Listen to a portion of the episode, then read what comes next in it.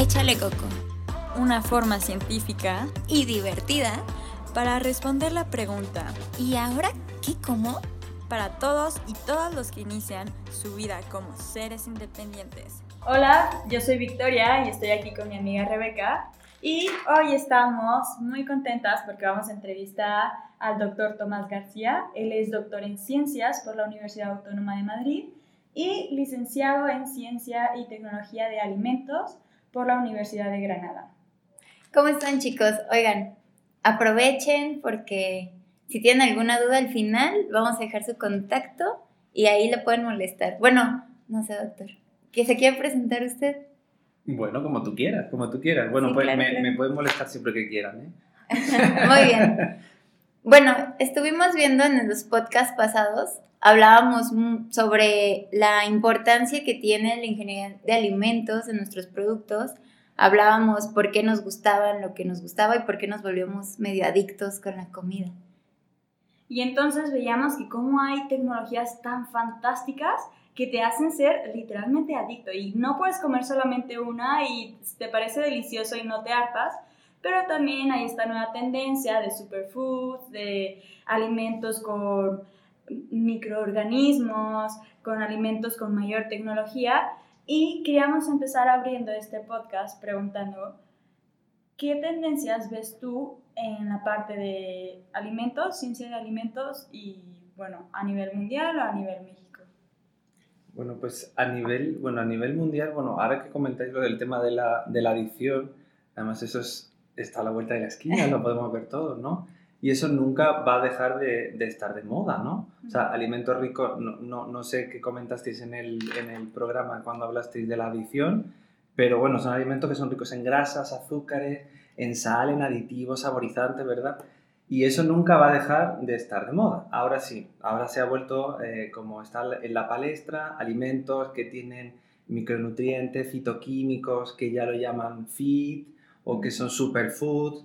Y todo eso, bueno, pues todo eso es producto del, de, o la, la mayoría de, de, esos productos forman parte del, del, marketing, ¿no? Sobre todo lo de los superfoods. Ya tienes la palabra superfood en el etiquetado y a todo el mundo, bueno, pues se le abren los ojos y dice, me voy a emborrachar de salud, ¿no? Pero luego se van a casa y se descuidan y se toman cualquier otro producto que, bueno, digamos que este, este tipo de producto, la elección de este tipo de productos de superfood o alimentos funcionales, te vuelven un poquito tolerante o mm, te quitan la inhibición que tenías frente a otros, a otros productos. Dice, bueno, me tomo esto, me va a solucionar este tipo de enfermedad o me va a solucionar el colesterol, pero luego llegas a casa y dices, bueno, ¿y si me como una cookie? No va a pasar nada. Digamos que el, el, el, mecanismo de compensa, ¿no? De recompensa.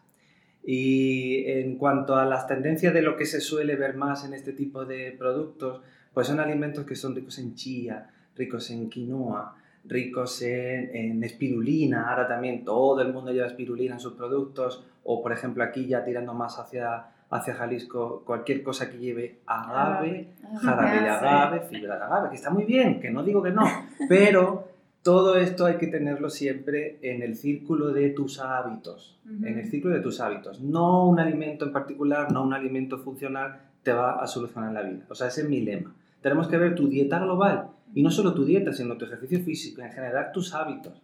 O sea, que está muy bien todo este tipo de productos y yo soy el primero que los hago en el laboratorio y, lo que, que investigo mucho sobre ellos, pero siempre, y, van a ser muy positivos, pero siempre dentro de un contexto. No podemos ver los alimentos como la suma de sus nutrientes o la suma de sus compuestos, sino algo muy global. Y por ejemplo, tú que eres experto en el área de alimentos, por, por así decirlo, bueno, sí, sí eres experto en alimentos. No, no, me gusta. no, eso de experto es como palabras mayores. No, sí, sí eres.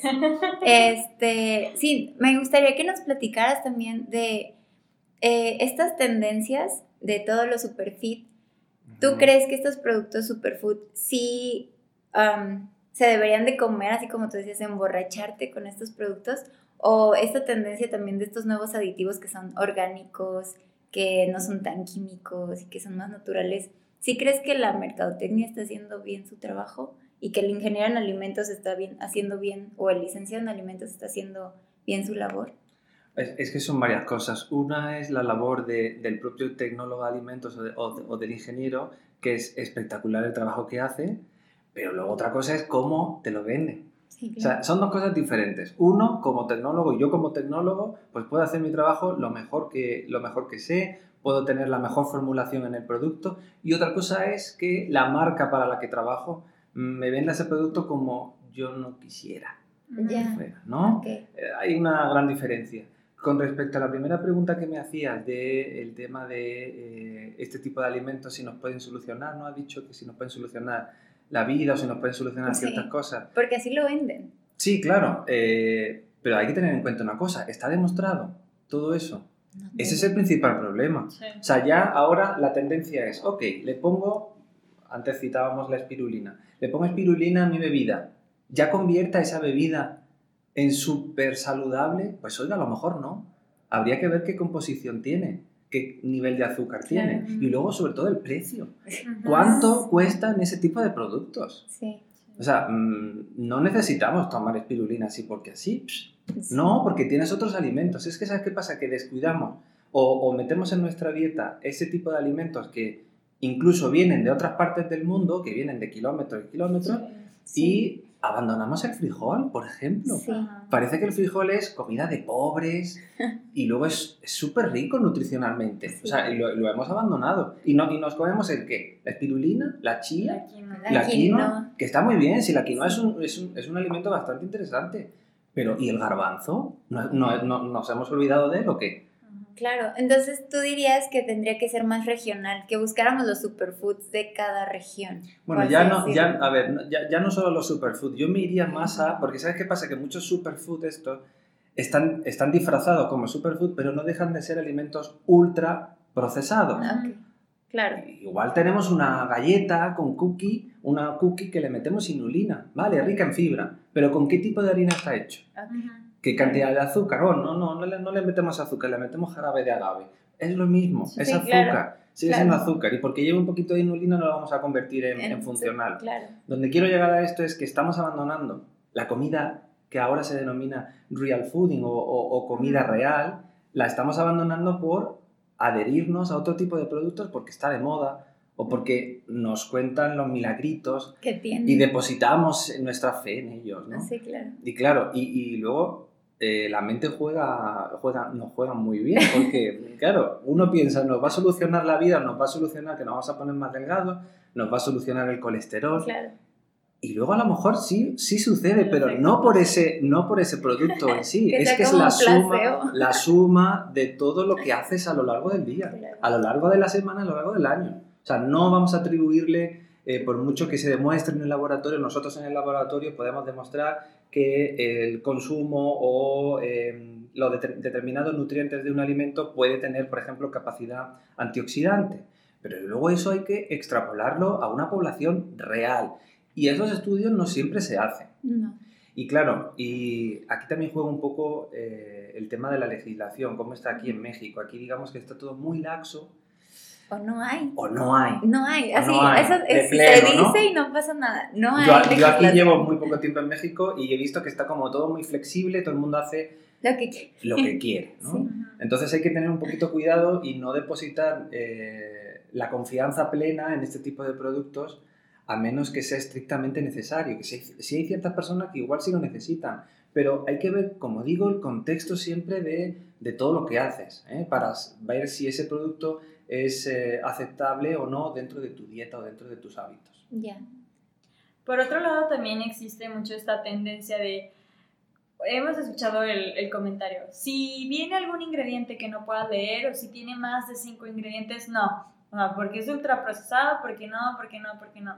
Pero pues ahí eh, hablábamos la vez pasada, Rebe y yo, de, bueno, es que hay que ver qué tiene, hay que ver qué tipo de procesos fue por los que pasó este alimento. Entonces, ¿qué nos podrías comentar respecto a cómo podría guiarse cualquier consumidor, que por supuesto que no es experto ni tiene por qué saberlo, pero cómo podría aventurarse a esas aguas? Sí, fíjate, fíjate que lo del tema de leer las etiquetas es bastante arduo, incluso para lo que sabemos, ¿no? Porque muchas veces necesitas unas gafas de, de cinco aumentos para leerlo, ¿verdad? Sí. Sí, lo que cuando yo, cuando la gente me pregunta qué, qué consejo eh, llevar a cabo para poder leer las etiquetas, digo, es que los alimentos que debes consumir no llevan etiqueta. Claro. O sea, si tú basas tu alimentación en pescado, en carnes, materia prima, ¿eh? vegetales, legumbres, ¿qué tienes que leer ahí? Nada. Pero ahora, si vas a comprar galletas, vas a comprar, ¿qué te digo yo? Mermeladas, vas a comprar cereales, eso tiene una lista inmensísima de ingredientes y que ni merece la pena. Mira, yo, eso, esos pasillones están, todos esos alimentos, están, no, no que estén prohibidos, pero directamente me los salto, no paso por ellos. Pues el resto de la población debería hacer lo mismo. Hay que irse más hacia la materia prima, hacia comida más real, más que ultraprocesados. Si bien es cierto que hay ciertos tipos de alimentos a los que podemos denominar procesados, ya no ultraprocesados, procesados, que sí han sufrido algún proceso, valga la redundancia, y que nos facilitan de alguna manera la vida, por ejemplo, o porque eh, estabilizan el alimento y nos permiten disponer de él a lo largo del año, a lo largo de los meses, ¿no? Por ejemplo, eh, se me ocurre una leche, por ejemplo. Una leche, eh, la que te encuentras en el, supermercado, tenemos dos. Una, la que te encuentras en refrigeración y otra, la que te encuentras en, en las estanterías normales, ¿no? Digamos que la que se encuentra en refrigeración ha pasado por un proceso de pasteurización, una temperatura determinada, un poquito de tiempo y ya se estabiliza el producto y te dura X días en casa. Más días si es la ultra pasteurizada, la que te encuentras en, en la, en la estantería a temperatura ambiente. En ese sentido, esos procesados son buenos. O, por ejemplo, eh, las latas de tomate o las de jugo de tomate, sí, que solo lleva eh, jugo de tomate, igual algún ácido cítrico para estabilizar el producto y ya, serían buenos procesados. Lo que no sería, eh, o, o lo que sería un mal procesado, sería pues ese mismo salsa de tomate si le metemos aceites refinados, si le metemos Gomas. aditivos, gomas, etcétera, etcétera. No porque sean, eh, no porque no sean seguros esos aditivos, porque ya sabemos en qué concentraciones debemos añadirlas, sino porque eh, cuanto más natural nos comamos el alimento, pues muchísimo mejor. ¿no? Claro. Porque además, otro, otra de las cosas es que eh, desde, desde chiquititos, si nos están dando ese tipo de productos ultraprocesados, que suelen ser muy palatables, muy saborizados, con mucha sal, a eso nos vamos a acostumbrar. Y Sí. luego va a ser muy difícil retornar, ¿eh? Ojo con Sí, eso. sí. A mí me llama la atención porque tú eres español y ellos- ustedes son expertos en quesos, embutidos, panes, que quiero, o sea, las carnes frías, a lo que yo tengo entendido en mi poco conocimiento, son procesados. ¿Tú los llamarías también ultraprocesados o los llamarías nada más alimentos procesados para estabilizar el producto? como Sí, tal? luego tenemos que matizar qué tipo de producto cárnico, por ejemplo, Ajá. estaríamos considerando, ¿no?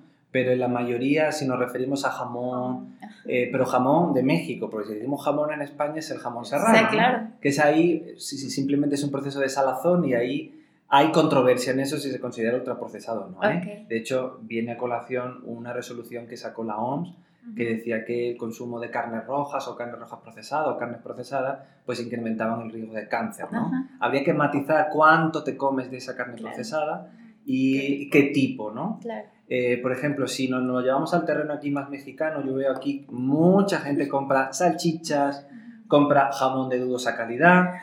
Entonces ahí lo que nos tenemos que fijar es en, la, en el porcentaje de carne. Y Ok. aquí en México nos encontramos con un problema, que en muchas de las etiquetas no viene el porcentaje de carne, es decir, nos estamos comprando un jamón y qué porcentaje de sabemos. carne tenemos. O te, o te- o te- o te pone, por ejemplo, en el, en el paquete de salchicha, salchicha de pavo.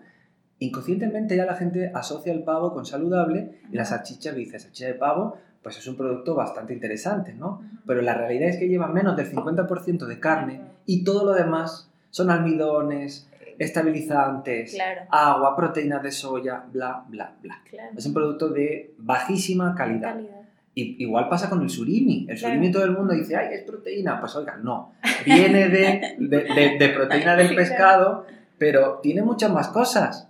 Claro. Entonces, nunca, nunca, nunca puedes sustituir a la pieza de pescado. claro. Como último recurso, pues, oye, pues no pasa nada. Pero no lo tengas en tu dieta como algo como muy fidedigno. Claro. ¿Vale? Está súper interesante escuchar a un tecnólogo en alimentos que esté dando el pro y contra de. Sí, además yo soy muy crítico, ¿eh? Fíjate que, que no quiero echar tierra sobre mi propio tejado ni el tejado de los tecnólogos porque hacemos una labor bastante interesante. Claro. Pero hay que ser crítico también. Sí, claro. Eh, ¿Yo? Ok, por ejemplo, eh, creo que esto ya te lo había preguntado y creo que no se resolvió. El, cuestión de los nuevos aditivos, que son, que vienen que de extracto de hoja de limón, que es antibacterial o antimicrobiano, o que semilla de aguacate, que es un nuevo aditivo para conservación de alimentos.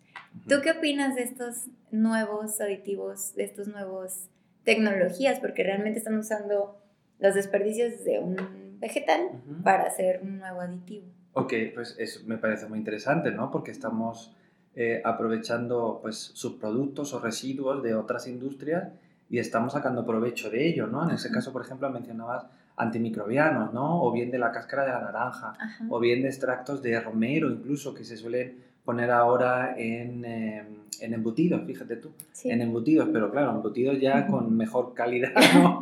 pero bueno, sí, eh, mi duda en respecto a eso sería eh, cómo se va a utilizar de cara al marketing o cómo se va a colocar en la etiqueta. Porque si eso implica que vamos a desplazar eh, otros aditivos, que bueno, ya sabes que ahora hay una tendencia de la etiqueta limpia, ¿no? Cuanto más limpia sea la etiqueta, más entendible, pues mucho mejor. Y no es lo mismo poner eh, una, un ácido fórmico o ácido benzoico o benzoato de sodio que poner un extracto de romero. Exacto. La cosa cambia, ¿no? Pero me da miedo que eh, te maquillen de alguna manera el marketing de ese producto con algo natural o sin conservantes artificiales. Pues oiga, los conservantes artificiales, pues a día de hoy sabemos que eh, en unas cantidades determinadas no afectan. Y lo que hace el marketing, pues, introducirnos en lo que se llama la quimiofobia, la quimiofobia, ¿no? El miedo a todo lo químico. Todo lo químico es malo, pero no damos cuenta de que todos somos química. Claro. Pero bueno, sí, claro. Sí, pero así es como lo han vendido y la gente así lo cree. Sí, por tanto, en conclusión, yo todos estos extractos naturales de plantas, de incluso plantas que están eh, en peligro de extinción y que se, y que se fabrican o que se eh, crecen para, para esos, esos propósitos, pues yo lo veo interesante, pero me da miedo, como digo, que luego tenga un mal uso de cara a la publicidad que se puede hacer. Pero se está avanzando mucho en eso. ¿eh? Sí, es, es que últimamente he visto que sí hay tendencia hacia el área de ingeniería en alimentos para hacer uso de los desperdicios, para hacer nuevos aditivos. Sí, porque no solo, fíjate que no solo es para el área de conservación, sino también el área de la funcionalidad que le puedas aportar a ese alimento, pero estamos en la misma. ¿Qué tipo de funcionalidad le vamos a alegar a ese, a ese producto? ¿Eso se ha demostrado? Pues están trabajando y ya lo están vendiendo también al mismo yo, tiempo. No, yo creo que se, se vende ah, antes de lo que se investiga. Sí. Sobre todo porque en la parte de investigación todavía tienes que tener un, periodo ah, de tiempo que sí o sí tiene que pasar. Entonces... Sí, sí, sí, sí. Además, fíjate que muchas de las veces se saca el producto el comercial se gana, gana mucho dinero con ese producto, pero luego de, de, buenas a primeras sale la resolución de la ley que prohíbe que se venda por tal y por cual, y bueno, pues lo retiran del mercado, pero ya se ha llevado su dinerito y ya has pagado un extra, ¿eh? La salchicha con el omega 3, la salchicha con el antioxidante patatín patatón. Sí, claro. Pues claro, mm, a ver, también hay que valorar eso, ¿eh? Ojo, ¿eh? Sí, claro. Por ejemplo, eh, Victoria y yo somos muy fans de los probióticos y sabemos que tú también tienes un perfil hacia, hacia estos microorganismos maravillosos. Pero yo he leído también, a pesar de que soy muy fan de ellos, que al no haber tan buenas regulaciones en estos nuevos productos con probióticos, eh, hay una tendencia a decir como realmente sí están sirviendo o estamos usando las cepas adecuadas de probióticos. ¿Tú qué opinas sobre esto? Fíjate, en eso tenemos, nos daría para hablar horas y horas y horas. Sí, claro. El problema que yo le veo ahí es que cada uno somos de nuestro padre y de nuestra madre, ¿vale? Y no a todos nos va a valer la cepa lactobacillus, vamos a poner casei, ¿no? A todos no nos va a valer una marca determinada que todos sabemos ya, le ponemos nombre, ¿no? La de la botellita blanca. No todo no, no a todo el mundo le va a sentar igual. ¿Vale? Porque, y, es lo que tú dices, ¿no? Hay que jugar también un poco con la regulación. No hay regulación al respecto. Y aunque la hubiera, y aunque la hubiera, luego cada uno asimilamos ese producto de una manera diferente y ese microorganismo va a interactuar en nuestro cuerpo de una manera diferente, en el mío, diferente al tuyo, diferente al tuyo. En ese sentido, eh, hay que tener cuidado también de qué tipo de probióticos eh, vamos a comprar. Y te hablo ahora, por ejemplo, de las eh, cápsulas o los fármacos, o los fármacos ¿no? de probióticos. O, por ejemplo, hay, habría que atender si tenemos eh, alguna patología en especial, un proceso diarreico o que hemos estado tomando antibióticos y queremos reponer nuestra microbiota. Habría que ver cuáles de los microorganismos ya se han reportado con ciertos beneficios, pero reportados de una manera sólida, ¿no? Con dosis. Con, dosis y todo, y los hay, ¿no? si nosotros, yo, yo invito a todo el mundo eh, que tenga posibilidad de, de, de, metérsela sobre todo a la sociedad de gastroenterología, donde sí vienen reportados todos estos microorganismos. Sí es cierto que en la farmacia, por ejemplo, te vas a encontrar remedios milagrosos con probióticos a tu Sí. Y no todo vale para todo. Ni todas las cepas, por ejemplo, no todos los miembros de una familia de bacterias son iguales. Una cepa es diferente a otra. Para que nos entendamos todos, una prima hermana es diferente a su hermana. Y esa prima hermana es diferente a su tía y su tía. ¿Me explico o no me explico? Sí, claro. ¿Vale? O sea, no porque, me, me, refiero, no porque, por ejemplo, pongamos en un producto un lactobacillus casei, ya lo podemos catalogar como probiótico, ni que te va a solucionar o que te va a ayudar a tus defensas o que te va a ayudar a bajar el colesterol. Claro. No. Sí, en eso la, la mercadotecnia juega muchísimo. Por ejemplo, en Estados Unidos vas a las farmacias y literalmente hay pasillos solamente de probióticos y probiótico para la mujer. Probiótico para la mujer arriba de 40 años. Claro, claro, claro. Sí, y, lo más gracioso es que se vende. Sí, se vende y se vende. Claro, pues pero es lo que yo digo antes. Depositamos nuestra fe en esa cepa.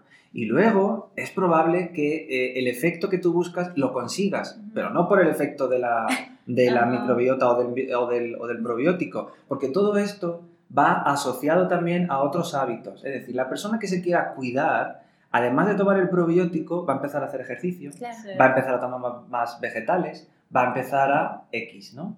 Sí, claro. Pues todo es la suma de todo lo que hacemos, no por el probiótico en sí. Es, es, justo por eso que estás aquí para abrirnos la mente también. Claro, porque mira, además siempre pongo el mismo ejemplo, volviendo a la botellita, esta blanca que sabemos muchos niños o muchos, incluso muchos alumnos que yo tengo dicen, es que, es que me gusta mucho y me lo veo porque me ayuda a X, ¿no? A las defensas o me siento bien y tal. Y digo, ¿cómo sabes que es a eso? Claro. ¿Por qué? ¿Por qué sabes que es a eso y no es porque has hecho ejercicio o porque has comido... Porque comes sano. Ajá, eso es. porque luego hay gente que dice, bueno, me tomo la botellita, pero luego me tomo un lonche de ahogado, ¿no? O una torta ahogada, ¿no? Y ya pues hayamos hecho como decimos en España, un pan como una hostia. Sí, porque últimamente están de moda y hay mucho, o sea, nos hemos visto pues que hay muchos productos que hasta traen cúrcuma, traen antioxidantes y aparte traen cepa probiótica, pero no te dicen qué cepa es. No te dicen qué cepa láctica es, o igual y es nada más la del yogur y tú ni sabes que no tiene nada. Entonces, sí quería preguntarte esto porque sí he visto que han salido muchos, muchos, muchos de diferentes marcas. Y ahí es cuando eh, la parte de la lectura de etiquetas es súper, súper importante. Y también nuestra, teníamos una pregunta respecto a eso. ¿Qué diferencias ves tú con la parte de México y la Unión Europea? Y ya, después de esas diferencias, ¿cómo te gustaría a ti o cómo crees tú cuál debería de ser el camino desde tu profesión. O sea, yo al ser experto o siendo esta mi área, creo que deberíamos de ir por este camino. Fíjate, respondiendo primero a lo que comentabas de las diferentes combinaciones que se hacen con los alimentos, has, puesto el ejemplo de la, de la cúrcuma, o si le metemos un probiótico, incluso si le metemos inulina, lo llamamos simbiótico, ¿no? Porque uno es probiótico, que es la bacteria, el prebiótico es el alimento de la propia bacteria, que no tiene por qué alimentar esa bacteria, sino a otras bacterias de nuestro, de nuestro intestino, y entre los dos pues hace una simbiosis entre ellos y por eso se le llama simbiótico, ¿no? Muchas combinaciones se hacen en base a las propiedades que puedan tener los productos por separado, ¿no? Y creemos, creemos que uniéndolos pues vamos a crear un superfood, ¿eh? volviendo al concepto del inicio, ese concepto marketingiano, pues em, creemos que vamos a sacar un, un alimento que nos va a solucionar la vida. Pero todo esto habría que demostrarlo. Lógicamente, si la base que nosotros tenemos en esa, matriz alimentaria donde lo ponemos eh, es saludable y no tiene ninguna contraindicación, pues todo apunta que te va a ayudar. Pero luego también hay, hay, que tener en cuenta que tú te tomas el alimento en un determinado contexto, te tomas el alimento solo, te lo comes con otras cosas, eh, con, con, con, hidratos de carbono, con proteínas, qué interacciones hay eh, con la matriz de la, de la, del propio alimento, cómo influye luego tu digestión, porque luego, claro, hay que pensar que todas esas bacterias tienen que atravesar todo nuestro estómago, intestino delgado y tienen que llegar al grueso, establecerse ahí, interaccionar con algo, no sabemos con qué, ¿eh? y, y eh, que ejerza los efectos positivos. Pues eso todas las cepas no son capaces de hacerlo. Y eso es nuestra función como científicos, poder probar todos estos pasos o todas estas interacciones que se dan entre los componentes del alimento que tú añadas y las interacciones que se dan a, nivel de nuestro intestino y a nivel de nuestra salud. Eso por una parte. Luego, respondiendo a la otra pregunta de cómo veo las diferencias pues, entre México y la Unión Europea, pues muy grandes en el sentido de que la Unión Europea, en este sentido, para los alimentos funcionales, es decir, aquellos alimentos que eh, en, determinadas concentraciones o, o determinadas, en, determinadas circunstancias nos ayudan o nos proveen o nos, eh, nos eh, proveen un determinado beneficio, en ese sentido la Unión Europea es muy conservadora, muy conservadora y la legislación marca una serie de claims que tú puedes argumentar o que tú puedes colocar en la etiqueta de tu producto y que avalan de alguna manera los supuestos beneficios de ese, de ese producto. Pero como todas las leyes tienen también su parte o digamos su, su contraportada, ¿no? Para no decir la trampa, su contraportada. En este sentido, eh, esa legislación de Europa, a pesar de ser muy restrictiva, tiene eh, una serie de flecos. Si te pongo un ejemplo, lo vas a entender muy, muy, muy claramente. Volviendo al ejemplo de la botellita que todos sabemos que es, ¿verdad? Con ese probiótico, pues ahí en España hay otra cosa parecida, ¿eh? pero con otra marca. Y ahí pues hacían lo mismo, decían que en sus inicios, cuando lo sacaron, eh, que la bacteria probiótica que contenía, que era, el lactobacillus casei, te eh, ayudaba a mantener tus defensas o que te activaba por las mañanas o algo así, ¿no? Era, eh, decía la publicidad. Pues bueno, a raíz de que sacaron esta normativa tan estricta de alimentos funcionales en la Unión Europea, pues de alguna manera tuvieron que desviar la atención de esa bacteria y atribuirle ese poder para las defensas a otro compuesto y ese compuesto era la vitamina B6. ¿Y qué ocurre con esto? Que la legislación sí te decía que añadiendo una determinada cantidad de vitamina B6 a tu producto, sí puedes argumentar que ese producto te va a ayudar a mantener tus defensas. ¿Qué es lo que hacían esta empresa? Pues bueno, pues añadían además del probiótico una cierta cantidad de vitamina B6. No te vayas a pensar que te lo saturaban de vitamina B6, no, iban al límite, al límite de la legislación y luego te ponían un asterisco. La técnica del asterisco. Eso siempre te la vas a encontrar en, alimentos funcionales. Siempre tienes que andar buscando el, el, Sí, porque va a tener información muy reveladora.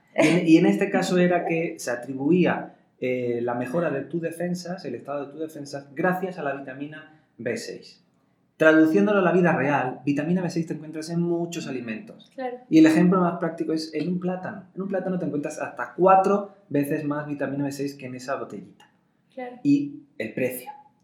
Pero ahora bien, otra cosa es que no se haya podido demostrar en pacientes o en personas sanas el poder que tiene este probiótico, porque además eso es también muy complicado. Yo siempre digo que demostrar el poder que pueda tener vamos a poner por caso un probiótico, en una población de personas que son sanas, es muy complicado. ¿Cómo lo pruebas? En una persona que tiene una patología está muy fácil porque dices, bueno, tengo la patología A, eh, aplico o tengo un control de la dieta, le pongo un probiótico y al cabo de los X días veo si mejora esa patología o no. Y ahí tienes un caso práctico de decir, bueno, pues este probiótico es efectivo frente a eh, la patología, ¿no? Pero en personas sanas, ¿qué biomarcadores vas a utilizar? ¿Qué vas a utilizar? Pues eso es muy complicado y mucho de los, y de hecho ningún probiótico en la Unión Europea está aceptado.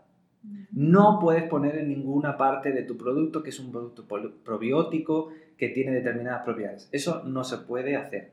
Aquí en México sí he visto la palabra probiótico en determinados eh, productos. Y eso, claro, eso llama mucho la atención porque dice, ah, probiótico ya es bueno. Ya es bueno, eso es salud. ¿eh? Y entonces eso, pues... Mm, por eso digo que la legislación en México está un poquito laxa en ese sentido. No hace falta, hace falta mejorar. Sí, no hay.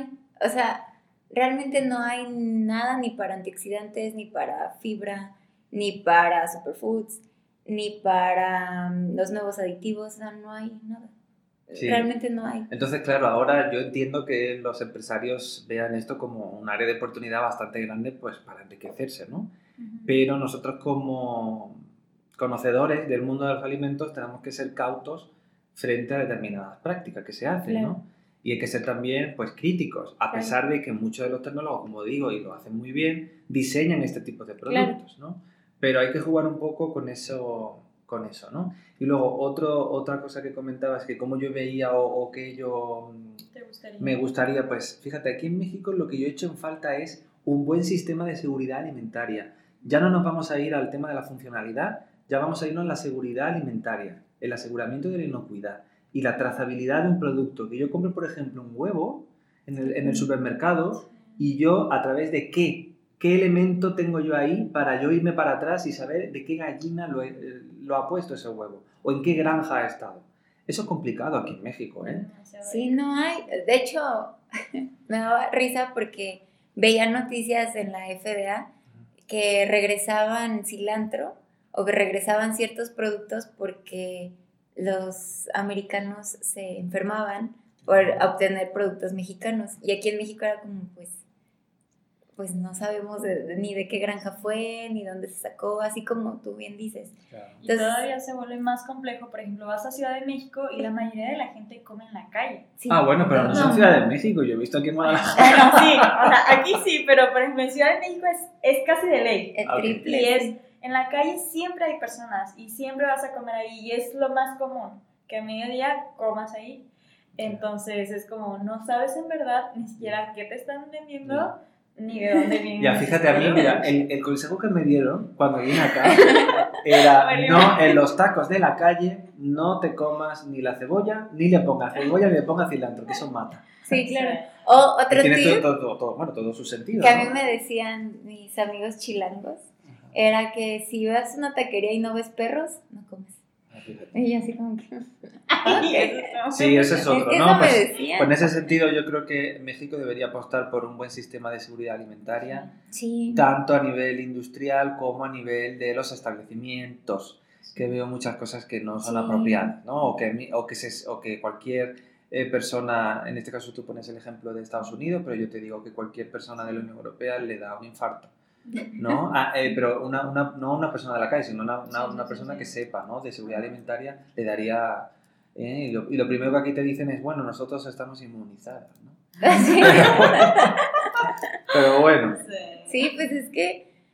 Eh, triste realidad. Es, el azar, juegas al azar. Sí, triste realidad. Y luego también está la parte de, por ejemplo, es muy común aquí los, los puestos donde venden licuados. Ah, también, licuados, o jugos y es como el licuado para, no sé, rejuvenecedor ah, o para el paciente con diabetes.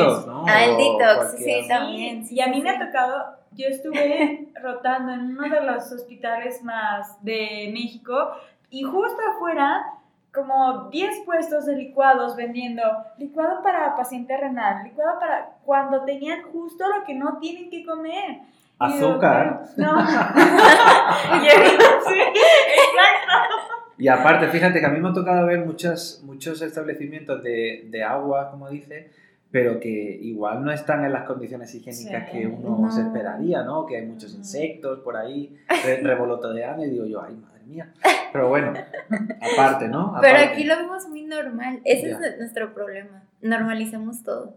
Sí. Ok, y aquí entra la parte de educación como culinaria, que no estamos tan expuestos, y sobre todo las nuevas generaciones, que tal vez la mayoría son hijos o nietos de personas que eran de campo, que están acostumbradas a que comían lo que cultivaban en su, en su rancho, en su granja, y ahora son niños o muchos jóvenes, por ejemplo, de mi edad, que conozcan muchas personas que sepan cocinar. Ah, eso es un problemón. Sí. Nada. Es un problemón. ¿Sabes qué pasa? Que, lo- que las nuevas generaciones se acostumbran a la comida de mamá Ajá. o de papá, ¿eh? ahora, como, ahora que hay movimientos de inclusión, pues también papá cocina.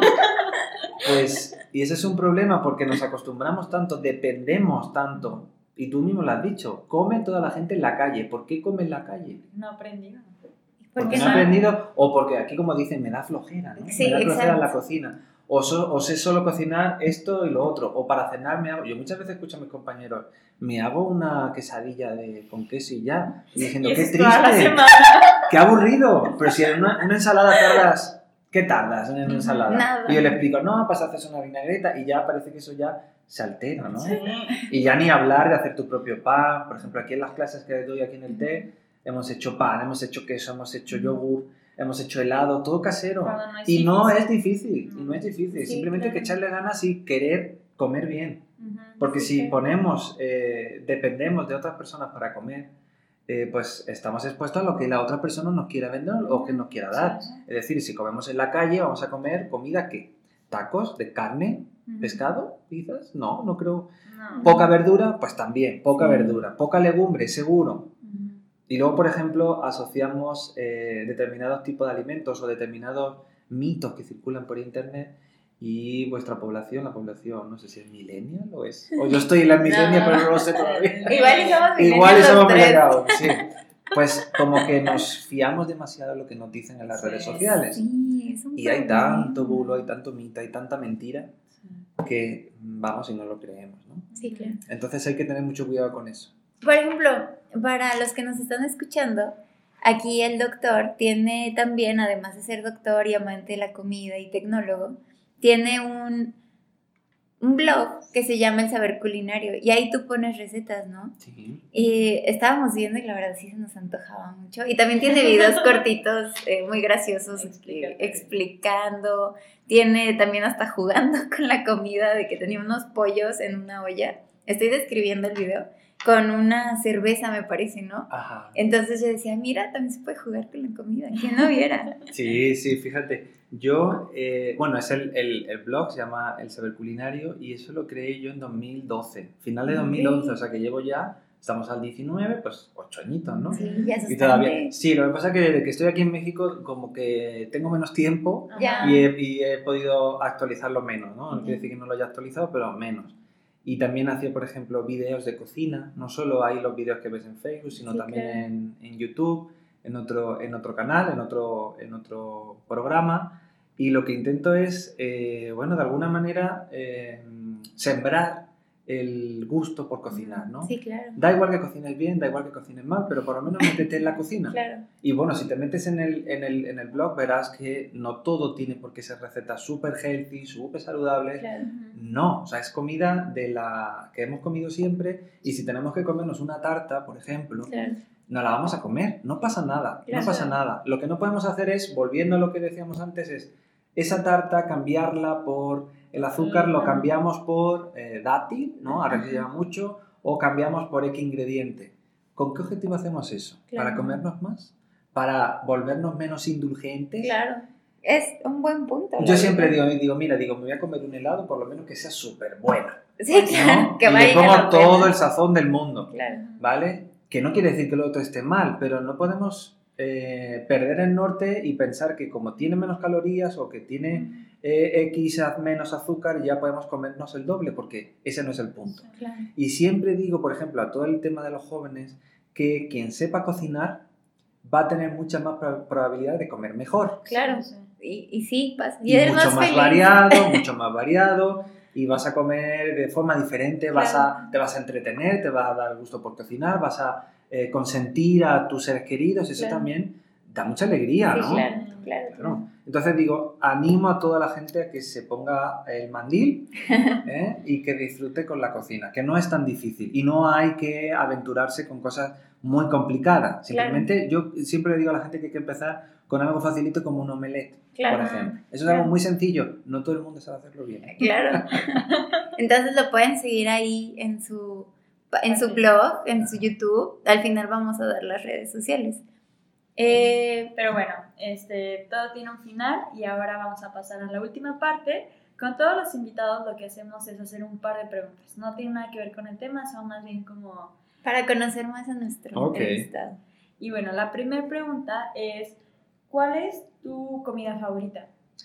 La comida, pues, pues, uf, tengo muchas, tengo muchas, pero soy muy fan de cualquier comida que lleve arroz, Ajá. Pero arroz me lo llevo más, para que lo entendamos, tipo paella, Claro. para, que lo, para que lo entendáis acá. Eh, tipo arroz, por ejemplo, un arroz negro, que está muy rico, no sé si lo han probado Sí. alguna vez. Ya nunca, nunca. Pues es como una paella, pero lleva tinta de calamar, Sí, lleva calamares, lleva algo de marisco. O sea, cualquier eh, arroz que tipo paella o incluso un risotto Ay, qué rico. está muy rico. Soy muy fan, ¿eh? Soy muy fan de las paellas y de los arroces en general.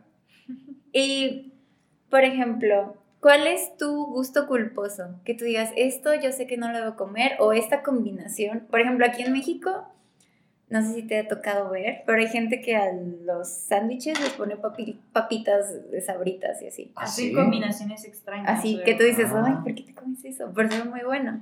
Entonces, por ejemplo, ¿tú tienes algo así? ¿O tienes algún gusto culposo? Pues no sé, ahora mismo no sé qué mezclas. Hombre, yo soy muy fan también de las mezclas de dulce salado. Claro. Esas mezclas de que llevan un toquecito dulce, pero también le pones algo salado. Ahora mismo no sé qué ejemplo ponerte. Yo recuerdo que hice una vez un sándwich que se llama Montecristo. Esto no es ninguna receta de España, viene de, de, de Gringolandia, ¿no? Claro. Para que nos entendamos. Ahí también son muy fanáticos de mezclar lo dulce con lo, Con lo salado. Y me acuerdo que yo mezclaba... eh, Ah, no, ya, ya. Ya me acuerdo. Bueno, te termino este ejemplo y ya te digo Vale. Cuál es una de las cosas que yo de vez en cuando tomo en el desayuno y que está muy rico y que puede espantar a mucha gente. Bueno, pues te termino de lo del, del, del sándwichito. Era un sándwich eh, salado, pero por encima luego llevaba azúcar glass Ajá. y se servía con una mermelada de, de fresa o algo así. Ajá. Pues estaba delicioso. O el sándwichito este que lleva el que comía Elvis Presley, Claro. que era con crema de cacahuete, crema cacahuate, como decís acá, eh, bacon y plátano y también mermelada de fresa. Pues la combinación es... O sea, ya sabemos que eso no sería un buen ejemplo de sándwich, pero está delicioso. realmente. Sí, claro. Y ahora te pongo el ejemplo que a mí me gusta. Eh, No es que sea culposo, pero sí es curioso. Ok. ¿Vale? Es una tostada de pan, pan casero que me hago yo. ¿vale? Eh, le pongo aceite de oliva, virgen extra, le pongo miel encima y encima una rodaja de jamón. Ah, sí. Queda exquisito. ¿Sí lo has probado? Queda exquisito. Y cuanto Wow. más amargo sea el aceite, mejor. Ese ¿De contraste del aceite amargo con la miel es estupendo. A mí me encanta. Háganlo, chicos, y nos mandan sus reseñas culinarias. Bueno, la tercera pregunta es, si no hubieras estudiado eh, ciencias de alimentos, ¿qué hubieras hecho? Cocina, chef. Chef, Sí. ay, Claro. claro. Sí, eso en parte lo, de- lo he ido medio desarrollando. No soy chef profesional, ni mucho menos. Pero sí, me hubiera encantado. Me hubiera Ah, encantado. Bueno, casi casi si eres chef. Por tu blog sí se ve que sí sabes. No. Hasta presentarlo. Bueno, Ay, pero eso se claro. va adquiriendo con el paso de los años. Sí, pues. Pero no, o sea, el- la categoría de, de chef, mucha gente se piensa que chef es cocinar cuatro platillos sí, y que claro. presentarlo bien y ya. Y no, híjole, tiene un montón de historias. O sea, el- la profesión de chef es para mí una de las eh, con que más tiempo tiene que dedicarle. O sea, eh, el que trabaja en cocina lo sabrá, que es algo muy sacrificado. Sí. Muy, muy, muy sacrificado, ¿no? Y, y no solo, ya te digo, no solo es hacer cuatro platos bien y ya, ¿no? Claro. implica mucho más cosas de organización, de administración de, de alimentos, o sea, incluso hay, hay carreras ahora que son de gastronomía y que son para eh, que los profesionales sepan tanto de la cocina como que puedan Sí. experimentar en el área de alimentos también. Sí, claro. Sí, claro. Pero bueno, sí, si no hubiera estudiado esto, eh, si me Ya hubiera metido como chef. Pero lo tenía muy claro, ¿eh? desde el principio sabía lo que iba a hacer. ¿En serio? Sí, señor. Qué loco. Qué, qué padre, pero qué loco. Am, ¿Qué es la cosa más loca que has escuchado respecto a lo que tú dices? Por ejemplo, tú eres profesor de el área de química de alimentos, pero que de repente alguien te diga, así que tú digas, ¡Ah! qué tarugada me acaba de decir. No Ay, pues creerlo". mira, yo voy- a decir la última tarugada que escuché, no voy a decir de quién, Está bien. ¿De dónde? No, aquí no balconeamos a nadie. Pero bueno, fue en el entorno tech y no, y no, y no voy a decir nada. Pero sí, eh, comentaban que, eh, no sé si saben ahora que hay una moda con el tema de las grasas y una, y una en concreto que es el ghee, Ajá. que es sí, la sí. mantequilla clarificada. Ajá. Pues un señor en una plática comentó que eh, tomar ghee clarificado con café, con café puede ser beneficioso, incluso ghee, de- decía que era ghee el orgánico, ¿no? Ya no solo el- eh, la mantequilla clarificada, el ghee orgánico con café pues tenía muchas propiedades y bla, bla, bla. En un auditorio lleno de gente, en una comunidad tech, y yo pues me levantaba de la silla, me revolvía de la silla y digo, no puede ser, no puede ser esto. O sea, Claro. eso es consecuencia de todo el tema de los mitos alimentarios Claro. que circulan. Sí. Y no sé quién le habrá recomendado eso a, a esta persona, pero está en... en- vamos, no, no es lo que- no es eso, no, Sí, claro. no es nada cierto lo que dijo. Y además, fíjate, el otro día estaba en, un- en una tienda así tipo gourmet Ajá. y digo, anda, mira aquí, aquí. Y- Pero me miro los ingredientes y uno de los ingredientes es estearina, monoestearina. La monoestearina, no sé si lo sabéis, que es una de las fracciones que viene de la grasa de la palma. Ok. Cuando tú eh, haces un fraccionamiento, separas diferentes componentes de esa grasa, tienes la monoestearina y la monooleína. Ok. La estearina es la más rica en ácidos saturados, ácidos grasos saturados. Y para de alguna manera enriquecer el producto que tenga ese- esa untabilidad propia o, o ese punto de fusión que puede tener el ghee, pues le ponían eso, ¿no? Aparte de abaratar el producto, porque ya sabemos que la mantequilla es, Es una grasa láctea que vale mucho más cara. Sí, claro. Pero ahí, eh, por ejemplo, si yo le pusiera eso al café, pues como, dice, Sí. como decía esta persona, pues es que mm, no, no estamos por el buen camino. Pues así estamos, así estamos. Esa es la última tarugada que escuché. Guau. Y pues por eso estamos haciendo este proyecto y qué bueno que nos acompañaste, la verdad. Sí, pero lo que más me molesta es que eso se dijo en un auditorio con Muy mucha gente sí. y no gente que, Que fuera del área. que no fuera, o sea, no, no era tu vecina. O sea, no era tu vecina la del quinto. Son gente, Claro, digamos, con algún tipo de formación que Claro. pueda entender mejor. claro. Y si lo dice alguien pues, que tiene cierta relevancia, pues lo van a hacer Ah, caso. claro. Y yo me revolvía de la silla, te lo juro. ¿No te ¿eh? paraste y dijiste, no, yo Mm, protesto? Con muchas ganas lo hubiera hecho. Sí. Tú también lo Yo escuchaste. estuve ¿no? ahí y sí, yo también me quedé que... ah, Porque justo una vez un paciente nos preguntó eso, nos pusimos a investigar y no encontramos investigación.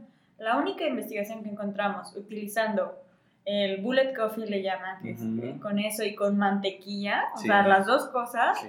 era en un protocolo de dieta cetogénica. Ujú. Pero ese fue el único y los datos no fueron relevantes. No. Y nosotros una vez nos pusimos a investigar Ah, sí, nos pusimos a investigar y tampoco había mucha información. Y luego otra, otra cosa, al, al margen de esto, eh, al margen de la funcionalidad, el sabor, ¿la habéis probado? Yo nunca- O sea, yo he hecho la prueba en Sabe- casa, ¿eh? O sea, sabe mal. Terminas con la boca como si hubieras comido Sí, jabón. muy no mal. Mira, yo siempre le digo a los alumnos que cada vez que intentan formular nuevos alimentos o porque queramos meterle alguna nueva funcionalidad, digo, no os, no os olvidéis del sabor. Sí, El sabor es muy importante, no olvidemos que comer es un placer. claro. Y ya puede tener todo lo funcional que tú quieras, todos los ingredientes funcionales que tú quieras, pero como sepa mal, no te lo van a comprar. Exactamente. No te lo van a comprar. No queremos comer comida de pájaro. Claro. Es lo que yo digo. Pues sí, y eso es algo que a veces no entendemos nosotros como investigadores, como que creemos de que, ay, sí, la gente se va a guiar por todas las propiedades y si no sabe, bueno. No, la gente se va a guiar por dos cosas. Uno, tres cosas. Uno, la conveniencia. Dos, bueno, también va a depender de la edad. La, la- la conveniencia, el precio y, Y el, sabor. sabor. Pero Sí, también digo claro. de la edad, porque el joven lo que va a querer es un producto que se pueda llevar de un sitio a otro. Se llaman Claro. los, los, los productos on the go. Ajá. Claro. ¿eh? que te lo pueda llevar a todos los Claro. sitios. La mamá que quiere, pues algo que sea muy conveniente, Claro. envases grandes, ¿eh? o, la, o el papá, ¿no? Sí. Eh, para toda la familia, bla, Claro. bla, bla. Claro, para, para el niño, ¿qué le hacemos? Dibujos, Claro. Dibujitos, pues Y- siempre en el supermercado, ¿qué te vas a encontrar? ¿La Personal. chuchería es en la última estantería? Sí, ¿La claro. golosina es en la última estantería? No, No. te la vas a encontrar en las, en las eh, primeras estanterías Claro, para que el niño lo agarre Sí, o a claro. pie de caja para que no haya opción, para que la Claro. mamá o el papá ya no tenga opción, ya Claro. se lo cobren. ¿no? Claro. Sí, Bueno. es que es, esto, ay, a mí me encantaría seguir platicando, pero bueno, sigamos. Y hablando de productos, ¿qué productos, así últimamente, Ajá. mencionas, menciónanos alguno que te haya impresionado, que hayas dicho, wow, qué buen trabajo hicieron? Ay, Dios. Pues fíjate. Complicado, ¿no? Complicado, complicado, complicado. Ahora no tengo ninguno en la mente de que diga, wow, qué buen trabajo hicieron. En cuanto a productos, digamos, ultraprocesados, sí eh, en productos, digamos, tradicionales, en algún quesito, en, en, algún queso de acá de la zona, que digo, wow, sabe rico, rico, rico. Por ejemplo, algún quesito de estos de los altos de Jalisco. Aunque sea panela, aunque sepa, porque aunque tenga un, sea un queso con poco sabor, pero dependiendo del tipo de leche ya sabemos que pueden derivar en, en quesos con un sabor muy bueno, ¿no? Pero de ultraprocesados no recuerdo, no recuerdo o no tengo en la mente ahora mismo ningún producto que me haya, como diríamos en España, flipado. y por último, esta es la pregunta que más nos gusta porque es parte de nuestro por qué estamos haciendo este podcast. ¿Por qué hacer ciencia? ¿Qué edad tendrías que decir tú a un joven para que se anime o se empape de, de lo que es la ciencia? ¿Por qué hacer ciencia? Pues mira, lo del tema de hacer ciencia o no ya depende de eh, la propia persona. O sea, los que hacemos ciencia normalmente somos, estamos cortados por el mismo patrón. Somos muy observadores, nos gusta estar experimentando todo el rato, a ver si yo pongo uno más uno son dos o son tres. Eh, probar eh, que lo que nosotros pensamos es verdad, llevarlo a cabo. Digamos que, todos los que todos los científicos tenemos ese ansia de saber más ¿no? y de ponerlo en práctica. Eh, igual que hay otras personas que eh, son más afines al arte, por ejemplo, o al deporte, o a otro tipo de profesión, ¿no? Pero los que amamos la ciencia somos aquellas personas que somos muy curiosas, muy observadoras y muy cotillas, cotillas en el buen sentido de la palabra, no muy chismosas, ¿no? Aquí. En plan, vamos a eh, ver, a ver qué hay nuevo, qué se ha sacado. Por ejemplo, a mí me gusta siempre, y a la gente le sorprende mucho, ¿no? Yo digo, es que yo voy a hacer muchas veces inspecciones al supermercado. Me recorro los pasillos y no voy a comprar, simplemente hago radiografía para ver qué hay. y yo en el super. Claro, pero... Y, y, claro, vosotras sí me entendéis, pero a, cualquiera que se lo cuentes... Qué flojera. Qué flojera o qué friki, ¿no? qué pérdida de tiempo. No es pérdida de tiempo, vamos a ver, pues necesitamos estar en la onda, tenemos que saber qué productos se sacan al mercado nuevos. Pues todo eso es el alma del científico. El estar en la onda, saber eh, observar, experimentar o mezclar A con B. ¿Qué nos sale C? Bueno, volvemos atrás y retomamos, ¿no? Ay, pues muchas gracias. Nos da mucha tristeza tener que despedirnos, pero... Se nos ha hecho corto, ¿eh? De verdad. ¿Verdad que sí? Se pasó muy rápido. Te dije que era muy rápido esto. Pero muchas gracias por estar aquí y pues vamos a estar eh, publicando el podcast en esta semana. Así es. Eh, ya saben cuáles son nuestras redes sociales, pero en caso de que no se las repetimos, es arroba échale coco podcast, Facebook uh, échale coco, Twitter arroba échale guion bajo coco guion bajo mx. Y eh, si nos quieren escribir algún correo, nos pueden escribir a gmail.com Ahora, ¿dónde lo podemos encontrar? doctor? Uy, me puedes encontrar en muchos sitios.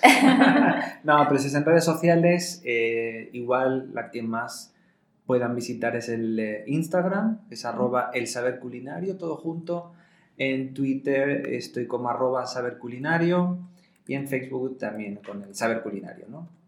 Y ahí encantado de resolver cualquier duda que tengan. Muchas gracias y muchísimas gracias por venir, Muchas por gracias a darnos los pros y los contras y espero que le haya gustado la entrevista también. Mucho, muchísimas gracias. Gracias. Gracias.